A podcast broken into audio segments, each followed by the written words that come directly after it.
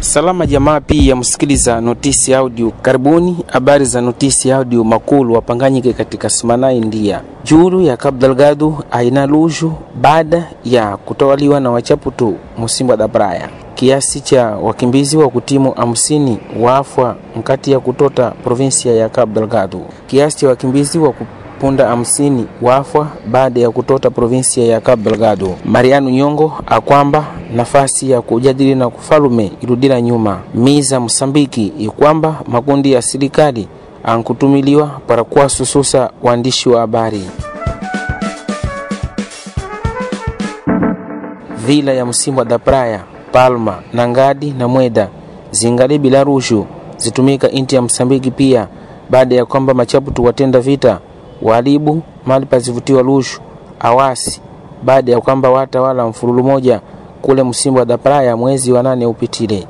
Habari zaandikiwe na chombo cha habari chiitiwa Carta de Msambiki chieleza chikamba empresa itiwa Edem ikenekeza kulamula mwakamba eu kwa safari mbili, ila nafasi ipa aipatikane ndandu ya kuengezeka uchaputu wa magaidi. Distritu ya Palma kwa mfano zangutumika miortori na painel para wanu kupata kutumila lushu novisivyo ankuonekana vyo kuengezeka ka gasolina ili kufika mpaka kontu mia nne nsuluku wa metikash kwa kila litro. Pia vivioneka kwa sababu ya kwamba hali za nagosu zimila barabara itumika pakulu para kufikisa vinu ili viwe rahisi itiwa mia natu na tamanini aili kupitika kulawa Msimbwa mpaka Palma iwapo tofauti kulawa Palma mpaka stadi ya Pemba iwapo tofauti kambei na visivyo. Njira nyingine ya kujuzu kutumika ndi ilawa Palma Mweda ukipita na Ngadi, ikiwa munu auna mortori ntoto ema auli kutumila ezi njira za zitumika za solari auja kupata moto para kutaya mutelefoni isipokuwa ulipe kontumia nzuru kwa metikash. Ngalawa moja iwapakile wanu wa kutimu sabini wali kutila vita upande julu wa provinsia ya kablagadu ipinduka itota Alhamisi ipitile pepe na Pangani distritu ya Magumia weleza ufalume wa distritu ya Ibu uhakikishe kamba ilokotiwa baadhi ya mili ifuile nkati ya hali nkati ya ajali kambei. Shauti ya Ujerumani ieleza ikamba ngalawai ikilawa Palma ikisaka kufika sidadi ya Pemba ikifika upande wa Nko distritu ya magumia mali sa kwa sababu sazijuanika na sana sana ikipata kupinduka. Habari zieleziwe na administrador wa distritu ya Ibu kwa kupitia Journal Noticias zieleza zikamba wakiwepo wanu ar, ar, sabini na nane wakiwepo wanu mungalawa kambe yu wa kutimu sabini na nane ewa wakila wa Palma kuja stadi ya Pemba baada ya kutota angalau wanu thelathini na wawili wapata kuvuka na maisha.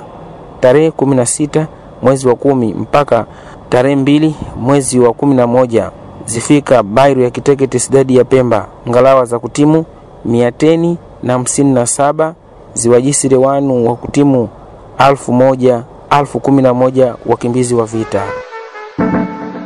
Kiongozi atumika wanu wa chama Renamu wale na bunduki Mariano Nyongo keleza akamba njadala ulipo upangiwe kuwepo na ufalume wa inti ya Msambiki ili uwepo usalama mwinti ya Msambiki au namba kulingana, kwa sababu piyawa wankudaniziliwa kwa sababu kila upande ukwamba auliko nshimu hatua ya kuimisa kusomana kupangiwe tangu tarehe kupangiwe na presidenti wa inti ya Msambiki na iwe likamba kwise tarehe kumi na moja mwezi wa kumi upitire.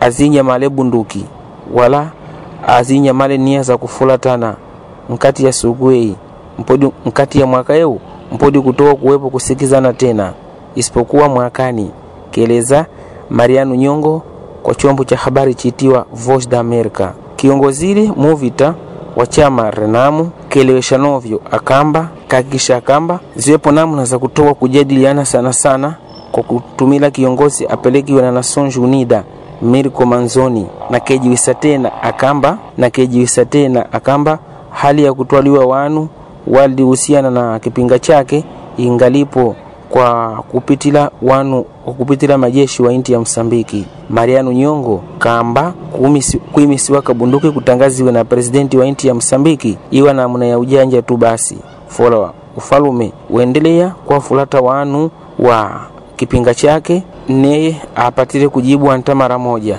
maana olota kamba hatua itwaliwe na serikali itwaliwa tu basi para kuwa sususa wanu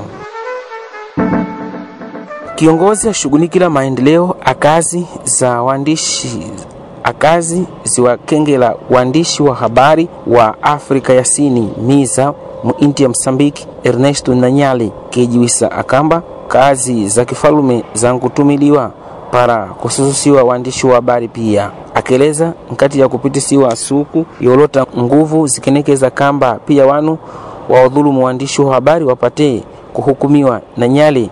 Keleza nchombo cha habari chiitiwa Shauti ya Ujerumani. Kamba mara nyingi zankuoneka namna za kwamba makundi a serikali no ndahusika kuwasususa wanu kwa kutumila prokuradoria ulu ya inti ya Msambiki wankutumiliwa wanu wa kifalume ema wa kisiasa ema wanu wengine wanzuluku wapate kuwasususa waandishi wa habari. Iye kaengezera akamba mwinti ya Msambiki zankuoneka kuwepo nguvu nyingi za milandu zifunguliwa na prokuradoria ulu ya inti ya Msambiki para kuwasususa waandishi wa habari bila kuwepo hatua isaka kuwa yonsi yolota kamba wanua wanao makosa novyo sivyo. Kwa upande mwingine, Tomanshu Hera Mario akueleza akamba kiasi cha miaka 30 ya sheria iwahusu waandishi wa habari ipitisiwa kwa kuwepo uhuru fola suku mbili natu zipitile nyuma ofi mbele ya waandishi wa habari uzidi kuongezeka.